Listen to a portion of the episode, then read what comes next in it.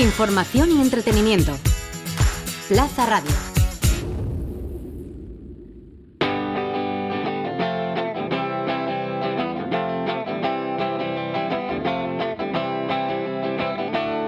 El Briefing, el programa sobre diseño, ilustración y demás creatividades. Buenos días, buenas tardes o buenas noches. Yo soy Carlos Garzani y esto es El Briefing, el programa de diseño, ilustración y demás creatividades de Culture Plaza y Plaza Radio. Hoy hablamos de patrimonio gráfico urbano de la mano de Miguel Maestro. El tipógrafo y diseñador gráfico ha puesto en marcha el proyecto Tipos que Importan, con el que busca poner en valor aquellos rótulos que durante décadas han puesto palabras a la vida en la ciudad. Sobre esta y más cosas hablaremos con Miguel Maestro, pero antes vamos con una cápsula de actualidad porque hace apenas unos días se ha lanzado la primera guía digital para la gestión y contratación de diseño, un proyecto de la DCV y la capitalidad mundial que busca acabar con las malas prácticas tanto en empresas como en instituciones públicas. Nos cuenta más sobre este proyecto María Navarro, gerente de la ADCV. La Asociación de Diseñadores de la Comunidad Valenciana, ADCV, y Valencia Capital Mundial del Diseño 2022, hemos desarrollado la primera guía digital para gestionar y contratar diseño. Ambas entidades hemos trabajado en este proyecto unidas por la convicción de que el diseño contribuye al progreso, impulsa la innovación y genera valor social, cultural y económico, además de comunicarlo, y que es capaz de transformar el sistema hacia uno sostenible y competitivo. Pero también siendo conscientes de que el diseño por sí solo no puede alcanzar todo esto, que necesita de otras partes, empresas, instituciones, ciudadanía, administración pública, que no siempre saben que lo tienen a su alcance o no saben cómo funciona o cómo entrar en contacto con él. Por ello, y dirigido a quienes quieren contratar diseño, hemos creado esta plataforma online a modo de manual de instrucciones. Contratardiseño.es clarifica qué es diseño y explica paso a paso cómo trabajar con él. Un sitio que confiamos contribuirá al entendimiento de esta profesión al servicio de y propiciará la confianza que el diseño necesita para dar los resultados deseables.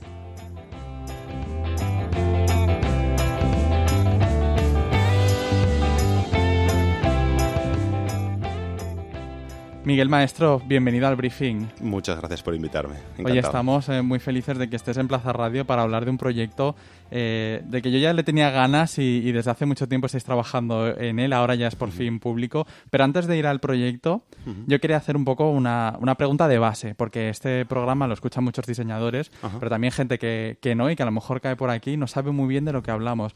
Yo quería saber para, para aquellos que anden un poco perdidos, que nos explicaras a qué nos referimos exactamente cuando hablamos de patrimonio gráfico urbano. ¿Qué es exactamente lo que estamos hablando? Pues un poco lo que yo entiendo como patrimonio gráfico urbano es aquellos elementos identitarios que construyen nuestra ciudad. En este caso, el proyecto, como bien comentábamos, eh, está enfocado en la tipografía, en tipografía urbana, en rótulos corporativos, en, en todo lo relacionado con, este, mm, con esta expresión de los locales comerciales. Pero patrimonio gráfico urbano eh, lo comprendemos desde tipos que importan como todo este abanico y amalgama de, de elementos que, corporativos que identifican nuestra ciudad. Mm. De hecho, y bueno, eh, ya que tenemos un poco claros esa, esa base, para ponerlo en valor nace este proyecto, ¿no? Del que, del que hablamos un poco en la, en la intro, que es ese tipos que importan. Eh, cuéntanos un poco en qué consiste esta plataforma y por qué era importante eh, ponerla en marcha y reivindicar estos, eh, bueno, pues este patrimonio del que hablábamos gráfico. Pues Tipos que Importan es un proyecto de recuperación y conservación del rótulo comercial valenciano. Y bueno, para ello nosotros documentamos, catalogamos y damos difusión a estas piezas patrimoniales que, que tanto ayudan a construir eh, las calles, los barrios y en general nuestras ciudades. Eh, nace un poco por la inquietud en torno al rótulo comercial y por la situación que llevamos actualmente social, por un poco el paradigma social, pues vemos como estos comercios locales están empezando a desaparecer, se están viendo relegados a grandes players de la industria de servicio y estamos viendo como poco a poco se van cerrando y la ciudad de alguna manera se va despersonalizando porque las franquicias que llegan detrás no consiguen implementarse ni, ni confluir de una manera orgánica con este legado que ya teníamos y pues desaparece este patrimonio. me parece muy interesante esto porque es una reflexión que mm, pre-pandemia, durante pandemia y ahora post-pandemia, quizá ahora por el acelerón triste, acelerón evidentemente de cierre de negocios, pues estamos hablando mucho en este año de esto, pero tampoco es un debate nuevo, ¿no? En los últimos años las grandes ciudades, y si en este caso hablamos de Valencia, han sufrido una transformación enorme eh, de los eh, negocios, especialmente además en el, en el centro, en el casco histórico. Y hace unos, unos meses hablaba con, con Marisa Guillén, eh, también Gallén, perdón, en este, en este podcast. además no me va a perdonar que me equivoque porque le tenemos mucho cariño, mucho cariño aquí. Grande Marisa. Y ella hablaba mucho también de ese ruido visual, ¿no? De, de esa estandarización, digamos, de, de las ciudades, de esos negocios también han dado de sí no solo que sean iguales, sino también un ruido visual porque, eh, bueno, pues esos eh, rótulos no, no están pensados para la ciudad, eh, son, bueno, ella decía molestos, ¿no? E incluso hablaba de cómo sería la ciudad. Yo creo que ella incluso ha jugado alguna vez desde el punto de vista gráfico a imaginar cómo era la ciudad sin esos rótulos, ¿no? ¿Tú crees que cabe de alguna manera bueno, ya que la apertura de estos negocios pues no, no se puede, es difícilmente controlar, si cabe de alguna manera regular la estética en según qué espacios de la ciudad? Hombre, yo creo que de alguna manera cuando llega un, nuevo negocio a, un local, deberíamos desde todos los puntos de contacto, desde los diseñadores que diseñamos, el interiorista en sí que, que, hace el proyecto, hasta los mismos contratistas, deberían de valorar ese espacio antes de empezar a trabajar, hacer un estudio de dónde nos estamos, dónde, dónde está ocurriendo este emplazamiento, ¿no? y a partir de ahí pues ver si hay algún elemento identificativo que de verdad eh, sea un elemento que construya que construye esa ciudad de la que estábamos hablando porque poco a poco estos pequeños cachitos gráficos que se van arrebatando la ciudad eh, van quitando ese ADN de Valencia, en este caso que estamos hablando de Valencia. Y vemos como, como bien muchas veces ha dicho Marisa, la ciudad se va, va perdiendo entidad, va perdiendo esa identidad que, por la que tanto peleamos y por la que al final eh, la marca Valencia eh, le viene bien, porque tanto para el turismo como las personas que viven en los barrios, como para el mismo comerciante, eh, este, esta comunicación es muy interesante, ¿no? Esa, esa, forma de hablar al espectador. Si una franquicia llega a un emplazamiento, por poner un ejemplo, una franquicia o o un comerciante llega a un nuevo emplazamiento, ve que ese emplazamiento tiene igual un vidrio pintado o un mosaico de azulejo que resulta interesante, aunque no sea de su mismo de su mismo sector comercial, pues creo que sería interesante el ver de qué manera te integras y confluyes con la ciudad, porque ese es el mensaje que tu marca al final está dando.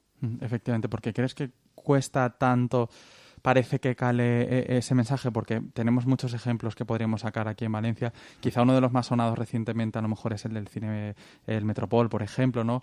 hay una batalla muy larga, ¿no? De, vecinal por proteger, pero bueno, parece que cada vez que hay que proteger uno, ¿no? Hay que iniciar esa batalla, es un proceso muy largo y, por lo que tú dices, no se da de una manera natural, ¿no? No existe, eh, no sé si cada vez más o, o no, esa conciencia de decir, efectivamente lo que tú decías, llega un nuevo, eh, en fin, o la, administración pública o, sea una empresa privada, y efectivamente esa conciencia de proteger ese, ese espacio, incluso diría más, aunque no tenga una catalogación ¿no? de bien de relevancia, ¿no? que muchas veces tenemos que ir a esos documentos. Bueno, no todo está tan protegido como debería, pero parece que sí que bueno, sí que forma parte del patrimonio, con lo cual, en fin, no, no sé muy bien cómo, cómo lo ves tú. Eh. Bueno, eh, actualmente sí que existe un catálogo de protección de Ciudad Bella, que nos lo comentó en la presentación de tipos que importan Marta García Pastor.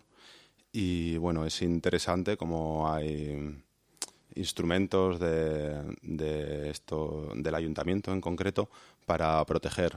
Eh, ¿Cómo lo vemos nosotros? Lo vemos, lo vemos importante y también em, nos gustaría ver la forma, que es lo que un poco hablábamos y entramos en debate y estábamos un poco abriendo el debate, a ver el procedimiento para incluir nuevos, nuevos elementos, porque con el paso del tiempo eh, estas, estas leyes y estos catálogos de protección se hicieron hace tiempo y, hay que refrescar, porque hemos visto eh, otros elementos patrimoniales, como bien hemos hablado, que construyen esta ciudad.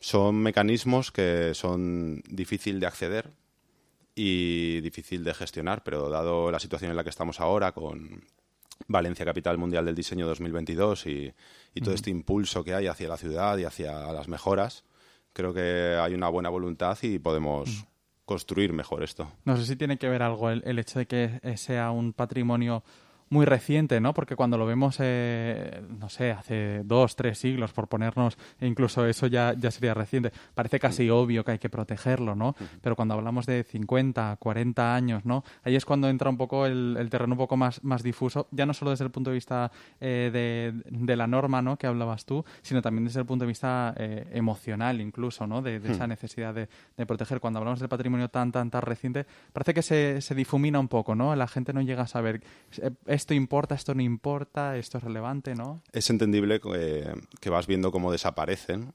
y, lo vas notando, ¿no? Siempre dices, ostras, ha desaparecido el bar de Paquita. O mira la mercería de Manolo como ya no está. Y de repente pues tenemos una peluquería que es una franquicia o, o un negocio de frutas que cambia totalmente y ya no es lo que era. Y en el otro un chino que vende que ha suplantado ese todo a 100 y eh, es normal como cuando, cuando tenemos todo no lo echamos de menos, pero cuando vamos viendo que va desapareciendo es ahí cuando se activa la alarma y la ciudadanía de alguna manera exige que conservar esto que nos queda, que al final son pequeñas sombras de lo que llegó a ser Valencia. Porque si nos fijamos un poco en los archivos que hemos estado buceando de la Biblioteca Nicolau Primitiu o el archivo de Valencia de la, Plata de, de la Plaza de Tuán, el archivo municipal, pues ves auténticas joyas, ves fotos en blanco y negro en las que alucinas la de rótulos, eh, molduras en volumen, vidrios pintados. Ves que se nota que en esa época cuando un comerciante abría un negocio, abría las puertas del negocio, se preocupaba para, para que fuera como un legado, ¿no? Se preocupaba por ese buen hacer, por ver, mm, ver esa inversión que iba a hacer de cara a que sus hijos lo heredaran y eso se transmitía en todo, en la forma de darte el pan hasta en la forma de comunicar a pie de calle. ¿Crees que de alguna manera se está recuperando ese, e, ese mimo visual, por decirlo de alguna manera?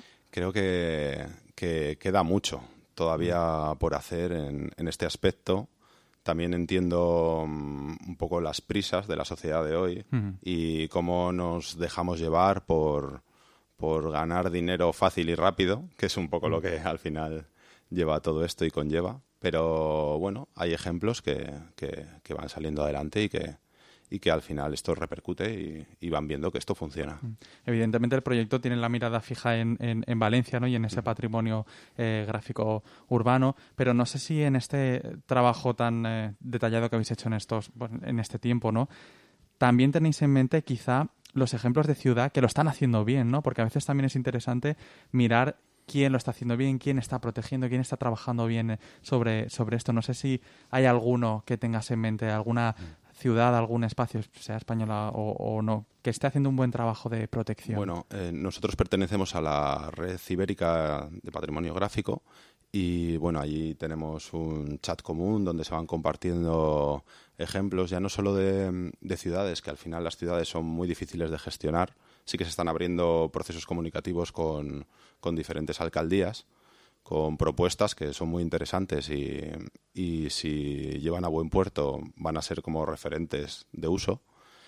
Pero sí que hay muchas revoluciones particulares en pequeños pueblos, en pequeños comerciantes, en propuestas de estas franquicias que hablamos tan mal, pero también hay franquicias que lo hacen muy bien y que buscan lugares especiales para restaurar desde cero y, darle una vuelta a este patrimonio, porque al final el producto eh, se revaloriza, el que vendes, y, las personas lo, ven y lo saben apreciar. Entonces, más que ciudades, son pequeños ejemplos que, que nos motivan, por decirlo de alguna manera. Bueno, está bien. Si existen, quiere decir que, que, hay esperanza, ¿no? Que no es poco, que no es poco importante. Nunca se pierde la esperanza. Oye, y además la, la, plataforma yo creo que es muy interesante porque por una parte trabaja sobre la documentación, ¿no? Me decías antes eh, que habéis encontrado documentos interesantísimos. Me imagino que algunos de ellos de patrimonio que se puede ver, porque yo creo que incluso cualquier persona que, pase por Valencia, ahora mismo le podrán venir seguramente algún, algún rótulo eh, bien interesante, pero imagino que en gran medida son eh, rótulos desaparecidos o, que no quedan, ¿no? Eh, ¿Es así? Sí, en la página web, en la parte de archivo, eh, tenemos dos visualizaciones, visualización en lista donde puedes ver todas estas fotos de rótulos y luego tenemos una visualización en mapa donde te puedes dar cuenta de los rótulos que existen todavía, que están marcados con una carita sonriente en azul y los rótulos que han desaparecido que son caritas tristes. Y al seleccionarlo pues te das cuenta de, del patrimonio que, que ha desaparecido poco a poco con la gentrificación, ¿no? con la gentrificación de la ciudad. Pero tampoco hemos subido todos los rótulos que tenemos ni todos los rótulos que han desaparecido. Estamos un poco haciendo un llamamiento a, la ciudadanía a que se motiven, participen y construyan ciudad y mm, vean esa ese rótulo que, va, que ven al, al, ir a su trabajo, o esa frutería que tienen debajo de casa, o, o esa foto mítica de, del rótulo que echaron una foto cuando su madre era joven y que lo suban a la plataforma web y, y se vaya nutriendo ¿no? poco a poco por la participación ciudadana. Qué bueno, porque además eh, me imagino que estamos hablando mucho desde el punto de vista físico, pero tiene un aspecto muy importante que es emocional, porque se sí. está reconstruyendo eh, foto a foto ¿no? un mapa de, de una ciudad que en cierta medida ya no existe, que, que ahora es otra, con lo cual estamos eh, tirando de recuerdos y haciendo ese mapa que tiene mucho que ver también con, con los sentimientos, con esos recuerdos, con esas raíces que, que, no es poco importante, ¿no? Al final yo creo que es lo más importante de, de los barrios, esos sentimientos que quedan y esas vivencias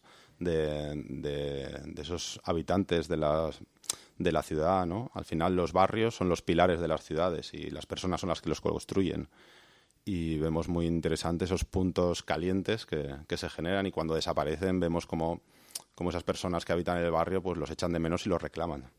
¿Cuáles son algunos, no sé, eh, algunos de, tus favoritos o algunos de esos rótulos que existan o no eh, que dices, este es especialmente, no sé, interesante, emocionante, en fin, en este me imagino que serán muchos los que podrías hacer una lista muy larga, pero no sé si nos puedes hablar de alguno en concreto que sea curioso. A nivel emocional, para mí el que más me ha marcado la desaparición fue el de la Casa de los Caramelos, ubicado en la calle Santa Ana, creo que se llama.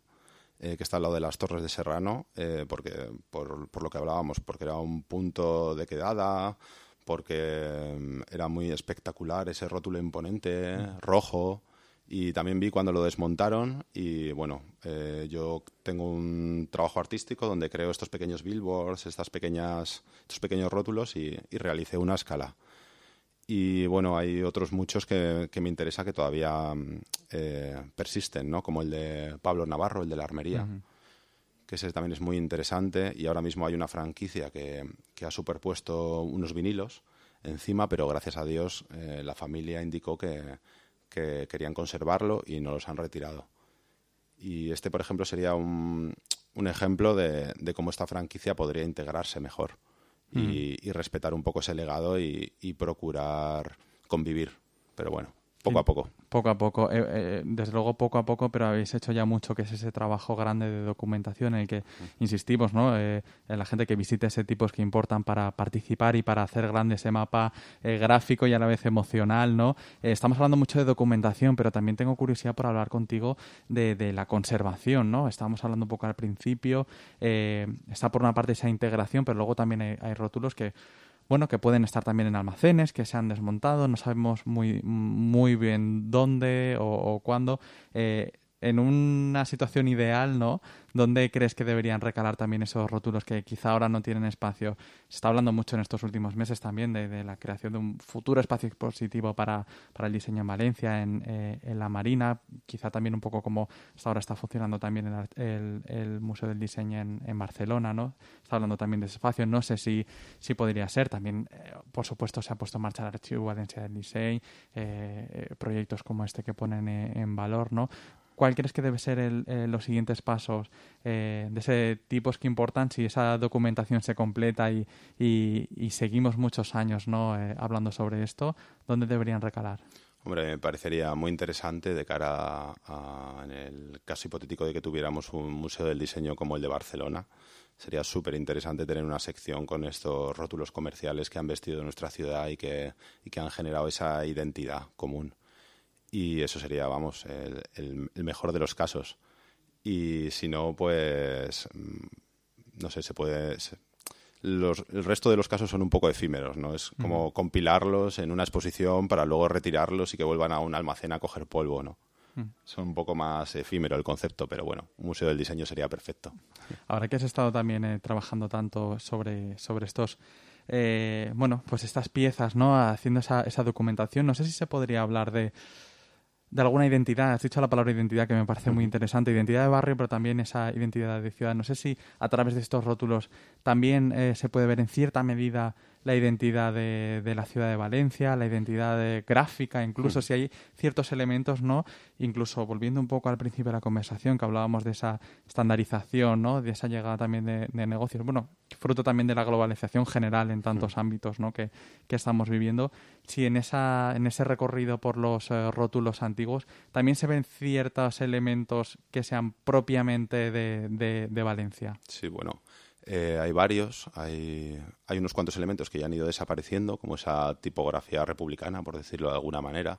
Quedan resquicios en estos refugios que todavía existen y que uh -huh. recientemente acaban de restaurar, que es muy interesante como, como una parte muy característica de la, de la, identidad de la ciudad. Además es interesante porque estos rótulos los, los realizaban los albañiles y los construían los arquitectos, no eran tipógrafos y eran bueno era un legado que, que, se iba transmitiendo de unas personas a otras un legado visual que era inherente en el ambiente y, y la gente lo iba captando y, y, reproduciendo.